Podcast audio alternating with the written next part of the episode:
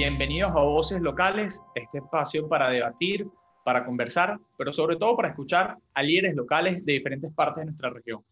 Primero que nada, queremos agradecerle a radiocomunidad.com por el espacio. Nos pueden escuchar todos los jueves a las 6 de la tarde, hora de Venezuela, por radiocomunidad.com y en especial a Carlos Anoja y a Joel Garrido por producir este espacio en radiocomunidad.com. Y también al equipo de Santana Comunidad y Comunicación que produce este espacio para Spotify, Google Podcast, Apple Podcast y YouTube. Si nos escuchas por YouTube, te invitamos a que te suscribas a nuestro canal y a que le des like a este video. Estamos todavía celebrando el, el mes rosa, este mes de octubre. Nuestra última entrevista fue con Andrea Arroyo, que es sobreviviente del cáncer de mama y además es candidata a diputada en Ecuador por la región de Cotopaxi. Así que te invitamos a escuchar esa entrevista que fue muy especial, eh, muy sentida y que de verdad creo yo que, que mostró la perspectiva de, de, una mujer sobreviviente del cáncer de mama, pero que además tiene ese tinte político y, y, tiene muchísimas herramientas políticas para hablar, para conversar y ojalá que, que en Ecuador, le mandamos un saludo a Andrea, tenga en el futuro una diputada como, como ella. Pero hoy también tenemos un, un invitado muy especial, un invitado que para mí es de las personas que tienen mejores redes sociales políticas a nivel local. Eh, lo sigo desde hace muchos años y, y, creo que una referencia en su país y, a nivel regional con el tema de, de una juventud que trabaja y que, y que, hace una buena gestión política. Él es Emanuel Gainza, es ex concejal de Paraná, también fue eh, candidato intendente el año pasado. Es miembro de la ONG Hacemos Argentina y hace pocos días asumió el rol de secretario del bloque de Juntos por el Cambio en el Consejo Deliberante de Paraná y ya se encuentra aquí con nosotros. Emma, bienvenido a Voces Locales, agradecido por, por tu participación. No, al revés, gracias a ustedes por la oportunidad, por poder charlar. Creo que está muy bueno esto de poder compartir experiencias de, de distintos países y sobre todo de un tema muy importante que tiene que ver con la política local. Viste que eh, siempre se hace referencia a lo nacional o a lo internacional, pero muy pocas veces a la política municipal y bueno, me parece que es una buena oportunidad para, para poder conversar y compartir. Así que un placer para mí estar en esta invitación. Y son muchas las similitudes, de verdad que, que, he ido entrevistando líderes locales y de verdad que suelen ser los mismos problemas que enfrentan, que enfrentan los diferentes líderes y, y carreras muy similares, ¿no? También en, a lo largo de, de, de los casi ya dos meses que tenemos aquí. Pero bueno, siempre empezamos, Emma, eh, conversando un poco sobre lo nacional, para ponernos en contexto de la situación que, que vive en cada uno de los países. Argentina está atravesando momentos complejos, revueltos. El, el, manejo de la pandemia por parte de Alberto Fernández no ha sido eh, el mejor. Y también quiero conversar con, sobre la vuelta de Mauricio Macri, que desde las elecciones del año pasado eh, había pasado bajo perfil y hace apenas unos días empezó de nuevo a declarar a dar entrevistas y, y, a posicionarse como de nuevo una figura política en Argentina. Uh -huh. Bueno, eh, primero el contexto nacional, ¿no? Lamentablemente la Argentina hoy presenta una situación muy delicada en muchas cuestiones. Primero, nosotros tenemos todavía la cuarentena más larga del mundo en términos de restricciones por, para trabajar, para que los chicos vuelvan a las clases. Eh, y a pesar de tener esa cuarentena de siete meses, los resultados que hoy se muestran en términos sanitarios eh, son todos lamentables, digamos, o sea, desde la cantidad de contagiados, que el año hace menos de una semana eh, y en estos días superamos el millón de contagios en términos declarados, con lo cual hoy un especialista incluso decía que si hay un millón de, de contagios declarados es porque por lo menos hay entre 4 y 6 millones de casos activos en, en el país, o sea que hemos tenido una cuarentena de las más largas del mundo, pero los resultados han sido claramente deplorables. Y esto con un doble impacto de que la cuarentena no fue gratis, sino que ha tenido una, te diría, un impacto directo sobre nuestra situación económica. Nosotros ya veníamos de una situación económica complicada y esto de la pandemia no solamente ha aumentado en casi 10 puntos el nivel de pobreza estructural argentina, sino de que además hay muchísimos sectores comerciales, muchísimos sectores hasta industriales incluso, que no han podido retomar su nivel de actividad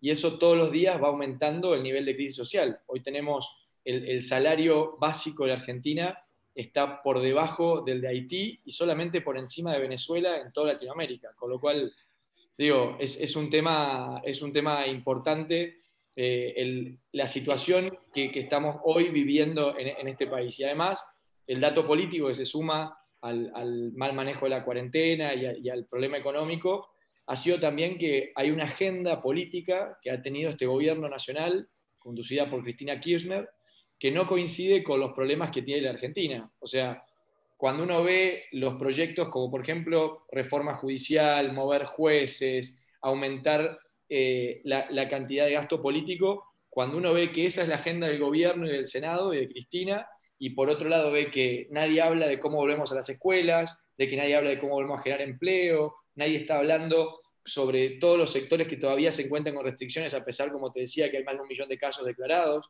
Entonces digo, hoy yo creo que la gente siente, gran parte de la Argentina, que la política nacional está mirando a otro lado y que no está preocupado por los, por los problemas reales que tiene en su día a día. Y esto, de alguna manera, lo que va generando es como un caldo de cultivo de mayor confrontación. Si bien, obviamente, gracias a Dios, la Argentina hoy tiene una lógica democrática, de paz social, de, de, el conflicto, siempre buscar de alguna manera cómo eh, destrabarlo, pero sin necesidad de llegar a, mayores situaciones.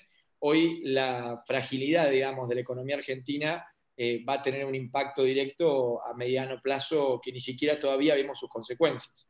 Y de ahí voy para contártelo el presidente. Eh, creo que el, el expresidente Macri, que después de muchos meses, casi 10, 11 meses, por primera vez eh, vuelve al ruedo político, si querés, dando entrevistas y charlando con periodistas y escribiendo notas de opinión.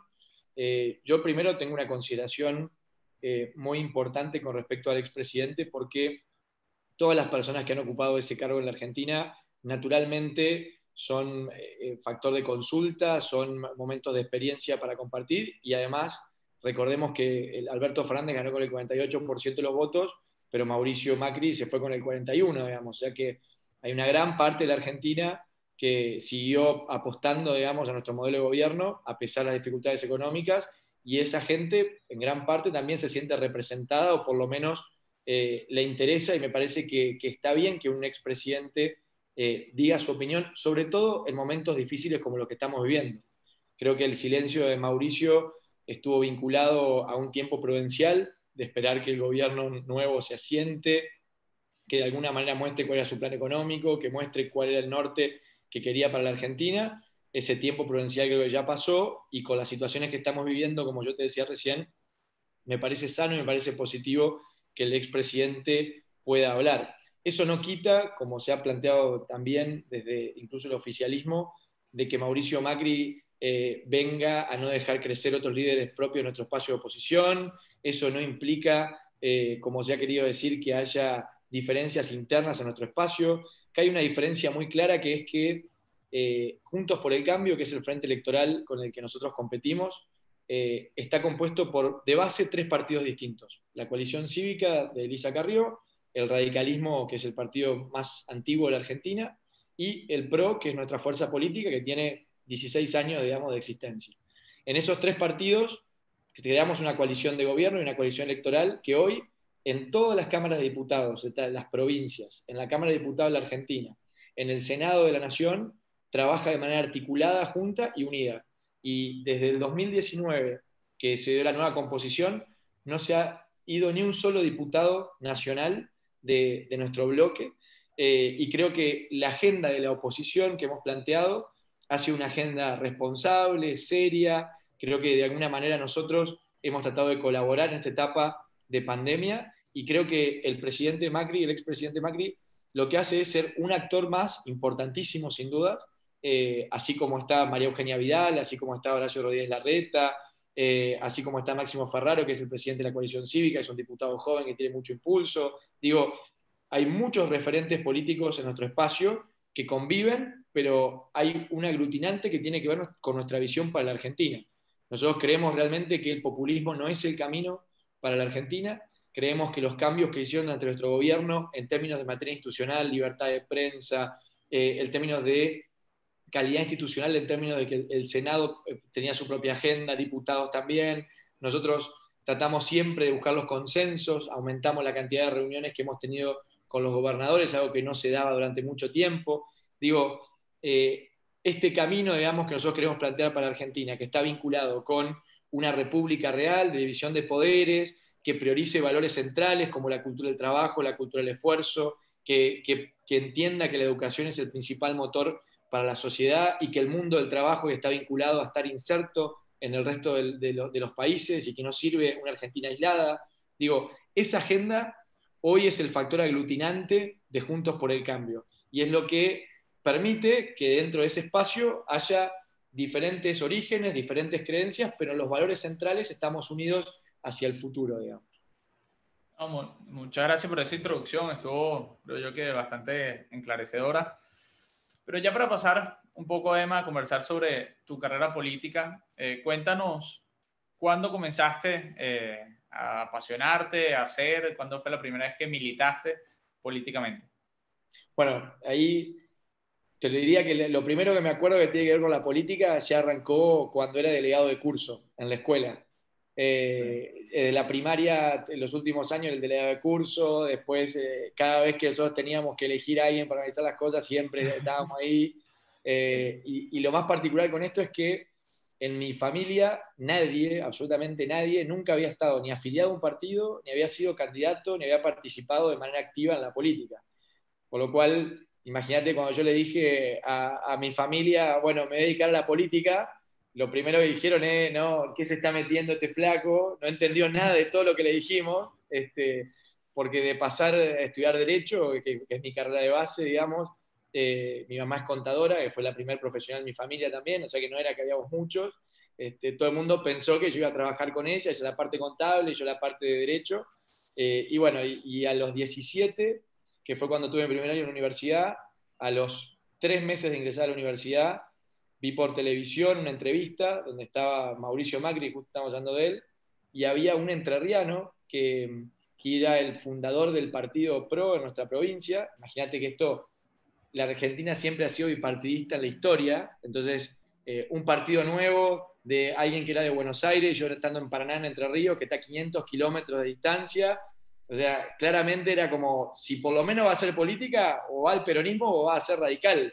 O sea, esto era encima una aventura el doble, porque era un partido que no existía en el interior y que Mauricio Macri ni siquiera era jefe de gobierno, todavía no era alcalde de Buenos Aires. Entonces, esto fue, imagínate, 2007, yo tenía 17 y arrancamos con, con el proceso de afiliación y ahí, y ahí me enganché. Y la verdad es que yo tengo, en términos vocacionales, te diría dos grandes influencias muy fuertes.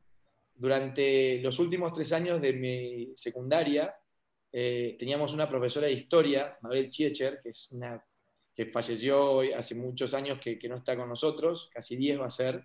Eh, y la verdad que Mabel lo que tenía que era una apasionada de la historia y las clases con ella eran sentarte y escucharla porque te garantizo que no, no había nada más interesante que escuchar la forma en la que ella te contaba este, eh, sus clases, sus materias, y, y, siempre generé un vínculo muy fuerte con ella y ella me decía, miren, si ustedes están siempre cansados de cómo están las cosas, dejen de hablar y métanse. Esa, siempre nos decía lo mismo eh, a todo el curso, eh, no solamente a nosotros, pero como discutíamos de historia, ella más o menos nos ubicaba de la política, entonces teníamos como un ida y vuelta muy interesante.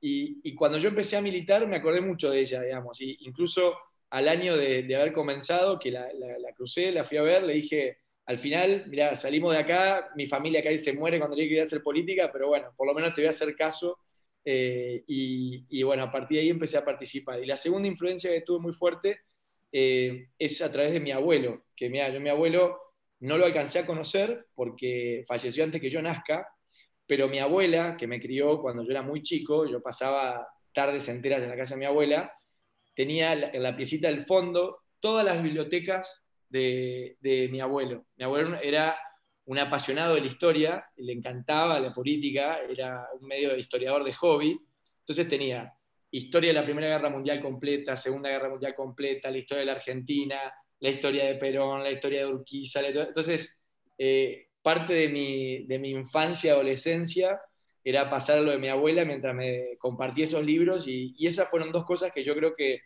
que me marcaron mucho por, por, la cuestión vocacional, ¿no? Yo creo que eh, desde que empecé a hacer política, yo sentí que, no hay otra cosa que a mí me llene más eh, en términos vocacionales que, tratar de transformar cosas. Yo creo que hoy, eh, más allá del ideológico, más allá de las cuestiones de las ideas que son importantísimas y son un pilar, yo creo que, el aporte de nuestra generación, que el aporte de nuestra visión del siglo XXI tiene que ver con el hablar menos y hacer más. Tiene que ver con, yo vengo a este lugar y si algo no me gusta, tengo que ver cómo hacemos para cambiarlo y transformarlo, y eso implica convencer a otros, construir una visión, demostrar que se puede. Eh, yo estoy convencido de que hoy en día la mejor forma de tender puentes, de construir aliados, de, cambiar las cosas es trabajando en conjunto cuando compartimos una visión. Y esa visión es una visión de liderazgo y por eso eh, es tan importante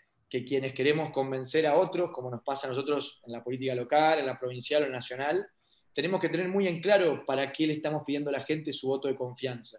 Eh, y eso implica dos frases que yo se la digo a mi equipo todos los días, que es, nunca prometamos lo que no podemos cumplir, porque eso es lo primero que la gente rompe la confianza.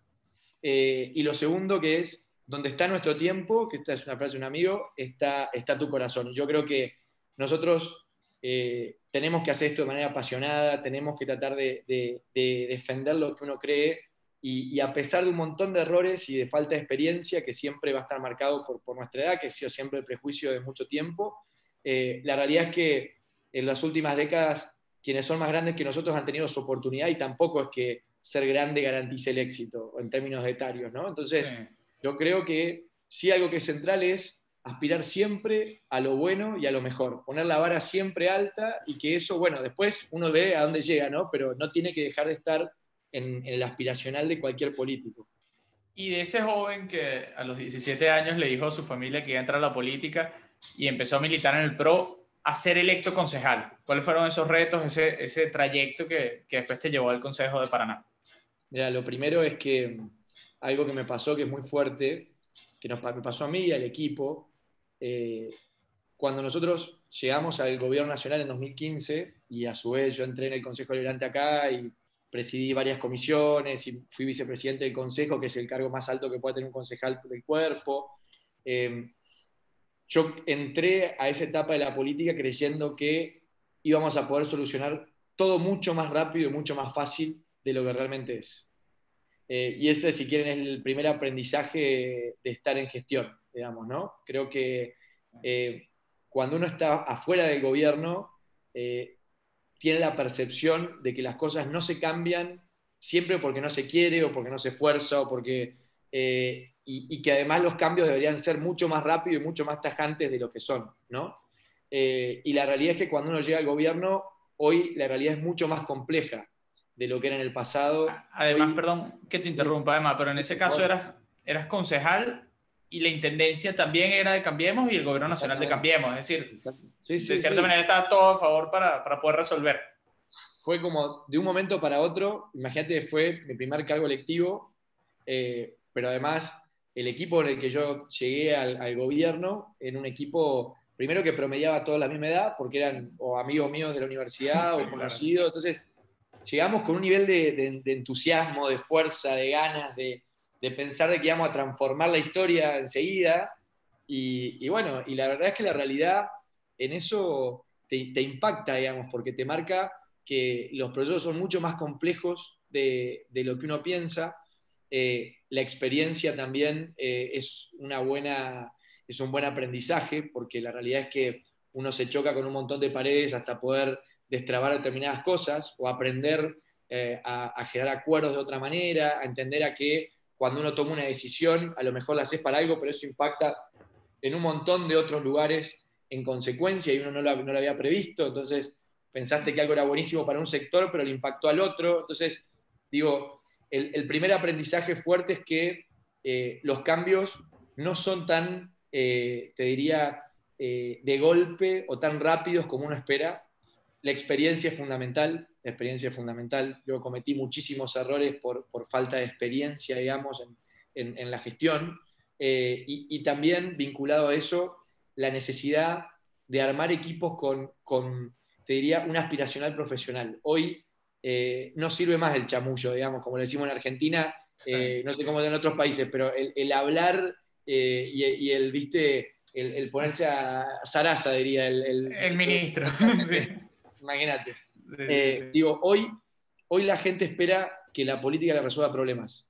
Eh, y todo lo que está fuera de la capacidad de resolver problemas no es parte de, una agenda del futuro. Hoy en un equipo uno tiene que tener el, que se ocupa la parte legal y tiene que formarse, el tipo que es eh, el que administra y tiene que saber administrar, eh, el, que coordina los equipos, el que tiene un trato con la gente, la, la inteligencia emocional para poder transmitir, las cuestiones de la demanda. Hay un desgaste físico muy fuerte. Yo te digo, era se duerme poco, se come poco, porque uno está muy estresado, cuando resolves un problema acá te aparece otro.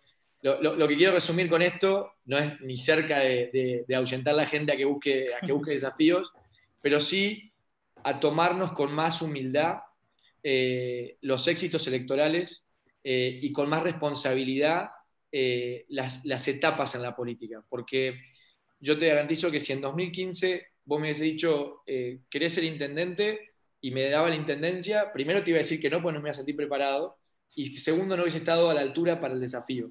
Eh, y, así hay que hacer lo que los romanos decían siempre del cursus honorum, viste que era peldaño por peldaño, ir de a poco. Yo en 2015 me han ofrecido ser diputado provincial o concejal, y yo dije, yo quiero ser concejal porque mi meta es ser intendente y necesito aprender desde adentro. Eh, e hicimos eso y armamos un equipo y formamos líderes y multiplicamos la capacidad operativa. Eh, y eso, bueno, eso de alguna manera eh, no, garantiza los resultados electorales, pero sí te da un nivel de seriedad distinto para encarar los proyectos. Hoy cuando uno habla con un vecino tiene que tener contenido, tiene que saber qué es lo que le está pidiendo, por qué te pide voto de confianza. Y eso es una etapa que se va desarrollando con el tiempo. Y de tu experiencia como candidato, fuiste candidato a intendente, eh, además eh, tengo entendido, unas, en unas primarias dentro de tu mismo partido, unas elecciones, eh, fuiste precandidato. ¿Qué te llevaste de esa, de esa campaña? Que además eh, gráficamente creo yo que fue muy buena, lo de, ahí por eso mencioné lo de concejal Instagram, porque lo mencionaste en la campaña y, y todo el tema de lo nuevo estuvo, estuvo bastante bueno. ¿Pero qué te llevaste de esa, de esa campaña? Yo, mira, nosotros competíamos, el, el, gobernador tiene la, la, capacidad de poder fijar la fecha de las elecciones. Entonces, tiene dentro de un año, puede elegir el día que sea, ¿no?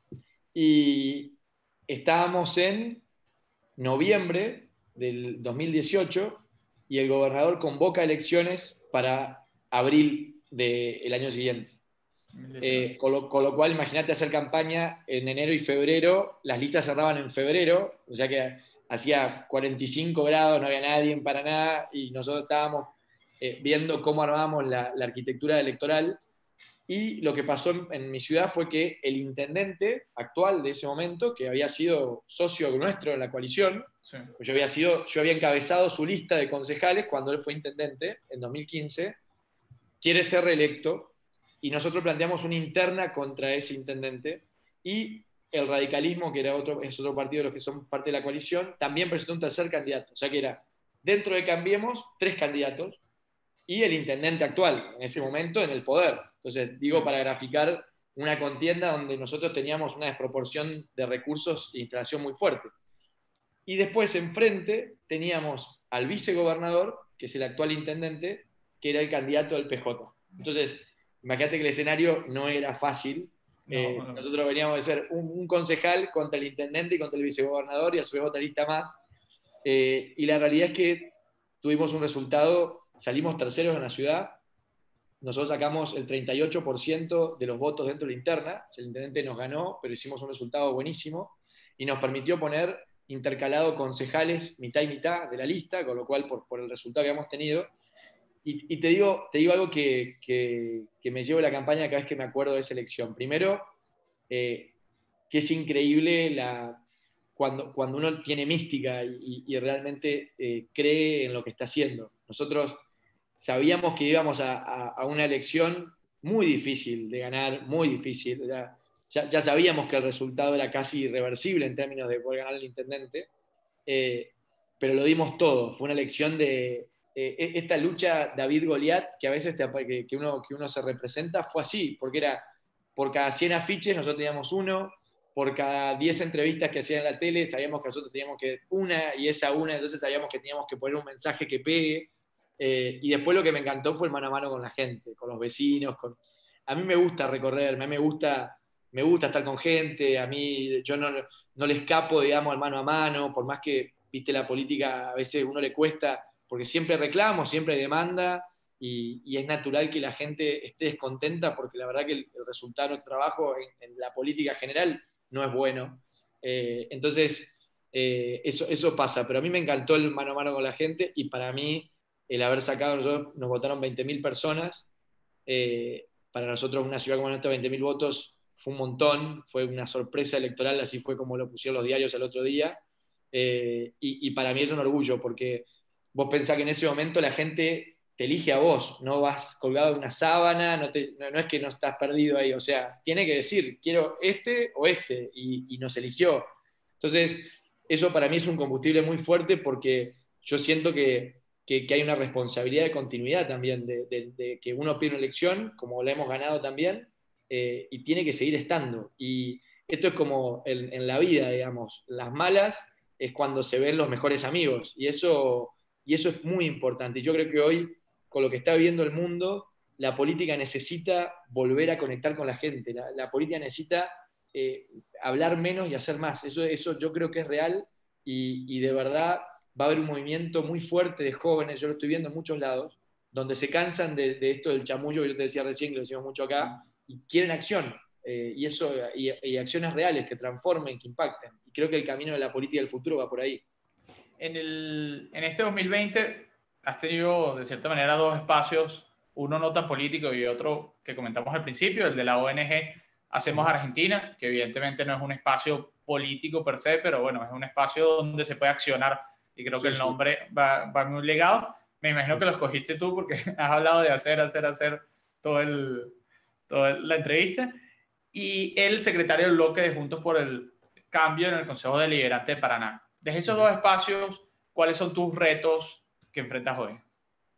Nosotros, cuando yo terminé mi, trabajo como concejal en el 2019, siempre habíamos tenido en carpeta eh, la idea de generar una fundación que nos permita poder llamar a mucha gente sin que se preocupe por, el partido, digamos, ¿no? Acá eh, hemos, sufrido mucho eh, esto de mirar más las cosas chicas que nos dividen que las cosas grandes que nos unen. Eso nos ha pasado a la política en mucho tiempo. Y sobre todo a los roles opositores como los partidos nuestros, digamos. O sea, el peronismo tiene esa capacidad de cuando viene la elección se une, se bloquea. Siempre, siempre. siempre. Y, lo que los une, desde mi visión y mi, opinión, tiene que ver con el poder. Eh, y, no sé si tanto para qué lo quieren al poder, ¿no? Eh, entonces, cuando vos tenés eh, mucha gente que tiene principios, tradición, que, que siente que su cultura histórica o la de su familia está vinculada a un partido, muchas veces tiene una barrera para poder sentarse a una mesa con otros eh, y trabajar con otros. Entonces, el objetivo que, nos pusimos cuando, cuando creamos Hacemos Argentina, que es la fundación que, hace referencia, yo busqué independientes, radicales, busqué, hay hasta dos o tres que son, diría, más de izquierda que el promedio, digamos, de los que estamos en el espacio, y creamos esa fundación. Y el objetivo y, el lema, como venimos trabajando recién, tiene que ver con el hacer. Esto es concretar, esto es eh, transformar de manera directa, ser agentes de cambio, ser agentes de transformación. Y yo lo que quiero con, con la ONG, más allá de nuestro trabajo político, es que eso nos permita seguir convocando a gente sin prejuicios. Entonces, queremos arreglar una cachita de fútbol en tal barrio, eh, porque queremos que el deporte genere inclusión y lo queremos hacer con valores. Listo, ok, ¿qué hacemos? Eh, yo conseguí los arcos, vos conseguí la pelota, yo conseguí un profe. E, esa, esa, esa, capacidad de unir puntos en, en, pos de acciones concretas es lo que vamos a generar y estamos generando ya en Hacemos Argentina y lo vamos a ir haciendo. Eh, y la pandemia, bueno, complicó muchos proyectos, pero, pero la parte social de, de alimento, de, Probablemente se creció, ¿no? Porque mucha más necesidad. Exponencial. Exponencial es lamentable por lo que estamos pasando, pero, pero ha, sido, ha sido un motor de contención muy fuerte, lo hacemos. Y, mucha gente que incluso tiene hasta una cercanía partidaria con, con el PJ o, no con nosotros, eh, ha apostado y ha, aportado un montón. Tenemos donaciones de alimentos de empresas, tenemos eh, heladeras que nos han regalado, nos, han ayudado a equipar un centro comunitario. Digo, muchas de estas cosas también muestran que la gente cuando ve que hay un proyecto serio, real y que, viene a transformar, apuesta y crece. Y, vinculado a eso, te respondo a la otra parte, que es mi rol más político. Eh, nosotros en, Paraná tenemos concejales que hasta hace una semana algunos eran del PRO, otros eran del UCR, eh, pero todavía no trabajaban de manera mancomunada en un único frente. Y lo que creamos fue un bloque que se llama Juntos por el Cambio, el mismo nombre que tiene esta coalición de gobierno y nuestro frente electoral. Y ahí, a partir de ahí, bloqueamos concejales radicales con concejales del PRO y yo me incorporo como una figura política que es la del secretario de bloque, que lo que hace es coordinar de alguna manera el trabajo legislativo y político de esos concejales. Y, la realidad es que ¿por qué, me, ¿por qué me sumo a esta etapa? ¿Por qué vuelvo a la política? Porque creo que las cosas que están pasando en, la Argentina y en mi ciudad eh, necesitan de una oposición fuerte, necesitan de alguien que eh, tenga un equipo que esté marcando eh, los errores de la gestión, acompañando los aciertos, pero también controlando. Y creo que nuestra agenda legislativa que estamos planteando hoy en este contexto de cuarentena es, una, es proactiva y que además cumple con el rol de la gente, que es, tiene que haber una oposición. Donde hay un gobierno, tiene que haber una oposición. Bueno, nosotros estamos con esa aspiración de construir una, una oposición fuerte, constructiva, pero sólida, y que además en 2023 vuelva a dar un proyecto alternativo a la ciudad de Paraná. Porque además tuviste un timing muy parecido al de, al de Macri, ¿no?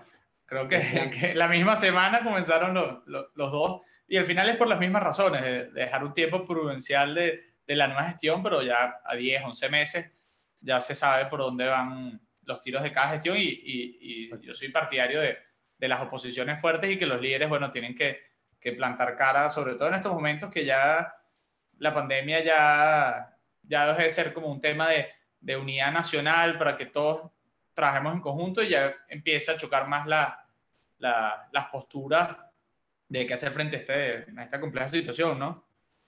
Pero bueno, además... creo, creo que ese es el camino. Y, y además, vuelvo a lo anterior. El, el, ser humano tiene una gran capacidad de, de superar problemas, conflictos en toda su historia. Y, pero el elemento esencial para eso es el liderazgo. Eh, y, y, yo estoy convencido de que cualquiera que quiera aspirar a ser un agente de cambio, un agente de transformación, sea en una comunidad pequeña, un barrio o hasta ser presidente de la nación, necesita formar el liderazgo, necesita destacar el liderazgo, necesita construir eh, liderazgos sanos y positivos que entiendan que uno más uno es más que dos, que entiendan que el trabajo en común, cuando hay una visión que está clara, lo que hace es convocar y sobre todo que tenga, que tenga una vocación de servicio muy fuerte. Esto es muy difícil de hacer política sentida, digamos, real, eh, si no hay vocación de servicio. Eh, y, la vocación de servicio no está solamente atada a, bueno, tengo una vocación de servicio por los vecinos en términos abstractos. Yo vivo acá, quiero que la ciudad esté bien, quiero que mi hermano le vaya bien en su profesión, quiero que mi tía que tiene un negocio pueda vender en su comercio, quiero salir y que acá esta ciudad esté llena de turistas, quiero que conozcan la historia de Paraná. Y ese tiene que ver con la vocación de servicio. No es una cuestión eh, abstracta que una meba que está ahí dando vuelta. No, hay eh, rostros, nombres, historias, vida. Y, por eso hacemos esto, digamos. Yo estoy convencido que ese es el camino. Qué bien, sí. Y bueno, ya eh, para conocer un poco más a, a, Lema, más que a Manuel Gainza, el, el secretario del bloque de Juntos por el Cambio, vamos a hablar un poco más de tus gustos, las cosas que, que, ves, que consumes. Y, por ejemplo, lo primero que te pregunto es sobre Netflix. ¿Qué serie le recomiendas a las personas que nos escuchan o que estés viendo en estos momentos? Veo un montón, veo un montón de películas. veo un montón. Me gusta, siempre me gustó ir al cine, siempre me gustan las películas y las plataformas. Imagínate que estoy, estoy suscrito a tres tengo HBO, tengo Amazon y tengo Netflix. Así que eh, si había alguien, alguien que le puede preguntar esto, soy yo porque me, me encanta ver de todo. Este, y mira, eh, no sé si vieron, todos los políticos recomiendan la misma serie que es Borgen, que la, Ah, esa está buena. Apenas salió y me pareció que estuvo muy buena. porque además yo creo que Borgen es de las series políticas que hay otras como House of Cards o eh, otras que hay en Netflix, pero es más real, digo. En House of Cards, el, protagonista lanza a una periodista contra un tren, ¿sabes? Un asesino ya. Aquí es una tipa que resuelve problemas políticos. Yo creo que por ahí es más, un poco más real. Tiene situaciones más parecidas a lo que te pasa en la política cotidiana, digamos, ¿no? Sí, sí, Eh, sí. Pero, pero bueno, pero mira, hay otras que son muy buenas, por ejemplo, Perros de Berlín, está en Ajá. Netflix, la recomiendo, es muy, muy buena. Eh, arranca con un asesinato y habla de un montón de temas, de políticas migratorias en Alemania, habla sobre el, el antecedente del nazismo que todavía quedó muy fuerte en un sector social, habla sobre el, el fútbol mezclado con la política y el dinero. Eh, esa, esa es una serie muy buena que no, tiene, no es tan famosa, digamos, y me parece que tiene un montón de cosas. Y otra que me voló la cabeza, me parece una de las mejores series que he visto en mi vida, es Sense8. Eh, Ah, Sensei, sí. que Ah, no lo he visto. serie- es una serie, es difícil de explicar la trama porque imagínate que los creadores de Matrix y eso, que, que es bastante de ciencia ficción, pero les garantizo que habla sobre muchísimas cuestiones humanas de, de la vida cotidiana. Te pasa relación de los padres con los hijos, te pasa de matrimonios no correspondidos, te pasa de las relaciones con amigos que son más que tus hermanos y, y pasan momentos difíciles. Habla sobre la sexualidad, habla sobre las drogas, habla- digo, eh, un abanico de emociones genial, esa serie es espectacular eh, y me parece que habla más allá de la ciencia ficción, que es un argumento de justificación, es una serie excelente en términos de eh, análisis de, de- de inteligencia emocional, de, de situaciones eh, humanas, eso me parece buenísimo. Eh, Y, y y después, del, del- del cine argentino, porque es que ustedes tienen muchísimas series y películas en Netflix. Yo he visto mucho, además, todo lo que hace Ricardo Darín o aparece Ricardo Darín. Yo, yo creo que eso es un control de calidad de, de cualquier película. Pero ¿qué cosa en Netflix que sea argentina nos recomienda? Bueno, hay una muy buena, es una serie fuerte, eh, que se llama El Marginal, que es sobre las cárceles en la Argentina. Bueno, Eh, mezcla de todo, corrupción, delito, este, hay historias familiares adentro, habla sobre la marginalidad.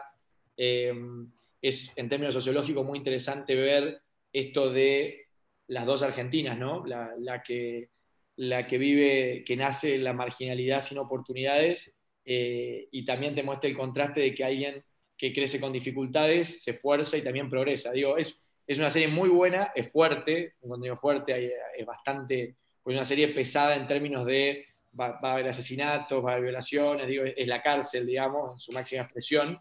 Eh, y es muy interesante, está muy bien producida eh, y es, es una serie muy, muy buena para, para tener dimensión, digamos, de cosas que pasan y que calculo que en Latinoamérica debe ser muy similar en muchos lados. Así que creo que hay, hay puntos para, para ver. Y después te doy otra que, que no es tan conocida tampoco, pero es espectacular, que es eh, El hombre en, en- del castillo de la montaña, de, The Man in the High Castle se llama en inglés, no, no sé cómo se la traducción en español, eh, que es como que la Segunda Guerra Mundial, en vez de ser ganada por los aliados, gana el eje, eh, eh, Alemania se divide la mitad de Estados Unidos, Japón la otra mitad, eh, y arranca así, eh, y no decir más nada Y- porque va para- ¿Pero ese está en Netflix? ¿O Está- en- no, no, no, en Amazon Prime. Ah, en Amazon Prime. Yo decía, porque- Ah, Pero, pero es buenísima. Así que si alguna vez se suscriben a la otra o la Sí. consiguen para ver, es muy buena. No, no, no, ver. Y en música, Emma, ¿qué, qué escuchas? ¿Qué, qué tienes ahorita pegado, como dicen? Sí, sí, yo soy fan. Yo, de hecho, soy de hobby, soy DJ. Imagínate. ¿Ah, sí? Tengo- Ah, bueno. Interesante, ¿no? sí, Una vez conocí un político, creo, venezolano, que también es DJ y político. Sí, sí, a mí me encanta. La, la música, yo hago todo con música. Cocino con música en el auto, siempre, siempre tengo 20.000 cosas para, de, de equipos de música, parlante Sí. con batería, parlante sin batería. En mi casa, en el living, se escucha siempre, siempre el problema con mi vecino del volumen de la música, siempre va a ser así históricamente. Eh, la verdad que, mira, te voy a contar algo que es divertido. Cuando tenía 15 años, eh, nosotros recibíamos la comunión acá en, en Argentina, está esa tradición, y la gente te regala dinero, le das una, una estampita y te da dinero. Eh, y con lo que junté de ese dinero, me compré dos parlantes. Y me compré dos parlantes a un amigo que era DJ para, para empezar a pasar yo música. Y a partir de ahí, con una computadora que tenía, en ese momento llevábamos, te acuerdas, el CPU, el monitor, se llevaba todo, eh, empecé a pasar música en cumpleaños de amigos y eso. Y ahí arranqué a, a tener, mientras iba a la escuela, también era DJ de, de, después me compré equipos, todo, arranqué la universidad, dejé de trabajar de eso, eh, y después, con el tiempo, me compré una consola, empecé a practicar, y mis amigos el año pasado me regalaron una profesional, así que tengo, tengo mi equipo de consola, mis parlantes, mis luces, llevo todo, todos los cumpleaños de nuestros amigos, Un ratito Eh, paso. Emma, sí, está bien.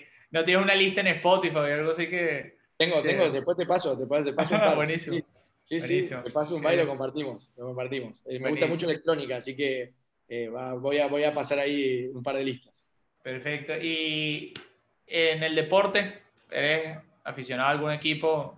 ¿En fútbol, Soy- rugby? Sí, Soy de, de River Plate, arriba. soy de River en Argentina, acá siempre la tradición es de Boca de Sí, River, bueno, yo soy de River. Totalmente. Este, y después he sido siempre muy malo para jugar deportes. Le- ¿viste, viste- viste cuando acá, acá tenemos un dicho que se, se dice el OJ, que, que no sirve para, que son las chancletas, que, que no sirven para jugar ningún deporte. Bueno, ese era el dicho. Eh, y, era, y era de los que cuando íbamos a educación física en la escuela te elegían último porque eras malísimo jugando. Por, por Este, eso eras delegado, porque no te Por- tenías claro, que poner una opción. que- no, no me quedan dos caminos, me quedan dos caminos. ¿entendés? Que en el deporte no me iba bien, bueno, tenía que hacer otra cosa, así que, así que me fui para la política. Y hoy lo único que hago es entreno, voy al gimnasio y nada más hago, hago Sí. algún tipo de entrenamiento con un personal. Y por último, a nosotros siempre nos, nos interesa mucho saber quiénes son los líderes que inspiran líderes. Es decir, qué personas tienes tú de referencia. Pueden ser nacionales, internacionales, cercanos, lejanos. Te voy Las personas que te inspiren. tengo en mi, tengo dos, dos cuadros en mi oficina donde tengo justo atrás de mi escritorio cuando recién asumí que puse seis líderes que Sí. cuando tenían 30 años. Busqué las fotos de, de esos seis cuando tenían 30 años. Y vas a encontrar, bueno, el primero y que el top uno del ejemplo de todo lo que un hombre debería tratar de ser, Nelson Mandela. Soy fan de Mandela, fan de Mandela.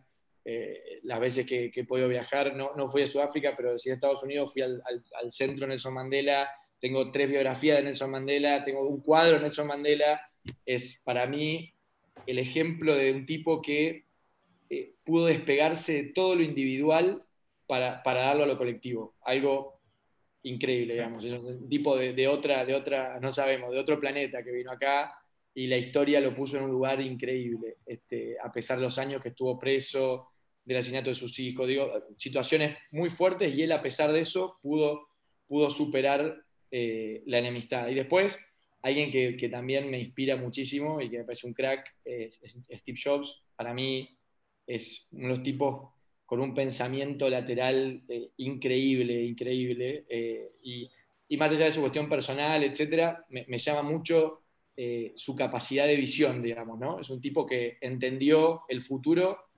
antes, de, antes de que exista, digamos, y lo, y lo moldeó. Increíble, increíble. Un tipo, su, Sí. su vocación por la perfección, su aspiracional alto. creo que hay, hay un montón de valores buenos para, para sacar, digamos, de Steve Jobs. Después, en términos latinoamericanos, hay algunos que no les va a gustar lo que digo porque es de otro país, pero Álvaro Uribe, para mí el presidente Uribe, eh, yo tuve la oportunidad de conocerlo en su finca, me autografió su libro, eh, he tenido una charla como de tres horas con él de, de liderazgo, ¿eh? ni siquiera tocamos política doméstica, pero me parece que es una persona que tiene un valor tan fuerte para defender sus convicciones, por más que uno diga las comparta, no las comparta, pero es un tipo plantado. Y, No, y, y es esa persona que son animales políticos, o sea, que son personas que pasan los años, pasan los presidentes y siguen teniendo un peso político increíble. yo creo que es un tipo que, habiendo superado el asesinato de su padre, habiendo tenido eh, los intentos de secuestro, digo, esas cosas forman el carácter de una persona y, y cuando te tocan lugares de responsabilidad como los que le tocaron a él, eh, me parece que tener ese temple de estar firme en situaciones complejas y la capacidad de ser frío para tomar decisiones eh, es, es increíble. Me parece un tipo que admiro un montón, otros que obviamente todo el mundo admira también. Y, y perdón, que el, el tema de con Álvaro Uribe, la carrera política, que digamos que cuando uno es joven y piensa en una carrera política, la piensa así, concejal, alcalde, gobernador, presidente, es decir, que, que es muy raro además, una carrera política de servicio público en todas las instancias que... Él, es el, él es el hizo el camino del romano, digamos, desde Sí. lo más bajo a- hasta lo más alto, Sí. eh, de pretor a cónsul, y lo hizo, lo hizo con un nivel de, de, yo te diría, de haberle perdido el miedo a la adversidad, ¿no? Y es un tipo que en, en su libro de biografía tiene una situación muy cómica que cuenta, que cuando se postula en la universidad para ser presidente del centro de estudiantes, eh, donde claramente la universidad tiene una tendencia izquierda, ¿no? Y, da su primer discurso, el liberal, digamos, y, y, obviamente lo abucharon, no le escuchó nadie, sacó dos votos, no lo votó nadie. Eh, y en la vida de cualquier persona normal eso hace que uno deje la política y se dedique a otra cosa, y el tipo después termina de presidente por dos periodos. Entonces, digo, esas, esos ejemplos en términos de historia de vida, de lo que esto que te digo, el asesinato del padre, son, son cosas que moldean el temple. Y otra que no te puedo dejar de decir antes de terminar esto es eh, Angela Merkel, digamos, ¿no? O sea, Ángela tiene, yo tengo la oportunidad de conocerla una vez, no pude intercambiar mucho, porque la verdad éramos como 20 jóvenes, no, no tuve, la no, tuve mano a mano con ella, pero yo le, recomiendo a cualquiera que haga política que, que, se ponga a leer la historia de los comienzos de Merkel, no, no la Merkel que, que conocemos hoy, líder internacional. los consensos, sí. Es increíble, es increíble, y además una mujer que tiene una gran capacidad de evitar el conflicto a pesar de tomar soluciones. Porque cuando uno analiza la forma que tiene de hacer política, es una mujer que ella te, impone su visión, digamos, te termina ganando la, discusión de la decisión, ¿no? Pero lo hace de una manera sin conflicto, con acuerdo, profesional, muy medida, ¿viste? Es, es, una, es una líder, todos los líderes del futuro necesitan ser líderes mesurados y de centro. yo estoy convencido que, que el camino para, para, para, que el éxito, digamos, de la política vuelva a reconstruir la confianza con la gente, que vuelva a dar soluciones, es un liderazgo de centro, sin extremos, que tenga autocrítica, que no se la crea cuando ganas una elección, eh, que no piense que tenemos la verdad revelada y que trate de entender que la confrontación no es el camino para, para poder imponer transformaciones, digamos. Y eso, eso es algo que al siglo XX en la historia mundial nos ha costado mucho y creo que nuestra generación, en términos del siglo XXI para adelante, eh, no puede volver a discutir estas cosas. ¿eh? O sea, tiene, la, violencia como mecanismo de construcción política tiene que estar desterrado de la cabeza de cualquier dirigente del siglo XXI, digamos. Y ese es el camino. Y Merkel es, es el ejemplo de, de, eso, digamos, en el ejercicio político, digamos. Bueno, Emma, muchísimas gracias de verdad por, por este espacio, digo, por acompañarnos, por conversar, por tus anécdotas por tus demás recomendaciones también de Netflix que, que estuvieron muy buenas. Eh, después, contame, después contame si no la viste Perro de Berlín, es muy buena. Y The Man de High Castle. Y Sense8 también. Ah, no, Sense8, arranca hoy con esa. Esa la tenés que arrancar hoy. Buenísimo. Sí, sí. Pero bueno, de verdad, muchísimas gracias por, por compartir con nosotros. A todos los que nos ven, también muchas gracias. Los invitamos a seguirnos en las redes sociales, a seguirnos aquí en el canal de, de YouTube y bueno, también si nos siguen de Spotify o el Podcast o Apple Podcast. Nos vemos la próxima semana. Gracias por la invitación, ¿eh? gracias por todo, me sentí muy cómodo, así que gracias a todos.